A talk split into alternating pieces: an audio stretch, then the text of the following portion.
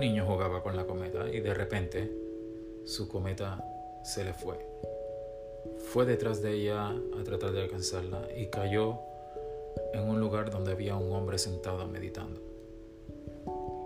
El niño, asombrado, empezó a preguntarles de preguntas sobre la vida.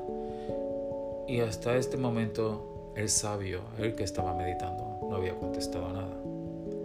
De repente el niño hace una pregunta muy ¿cómo obtener felicidad en la vida? ¿Cómo obtener balance?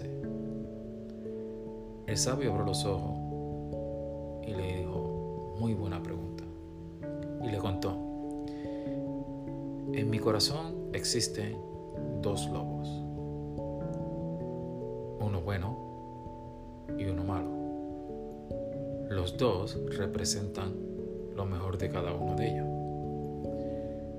El bueno es humilde, trabajador, apasionado, empatía hacia otros. Y el malo simplemente no tiene empatía, desea mal, le gusta la pelea. En fin, lo contrario a lo del bueno. Y en mi corazón, dice él, los dos lobos se pasan peleando constantemente. El niño le pregunta, al fin, ¿cuál de ellos gana? Y el sabio le contestó, a quien yo alimente más.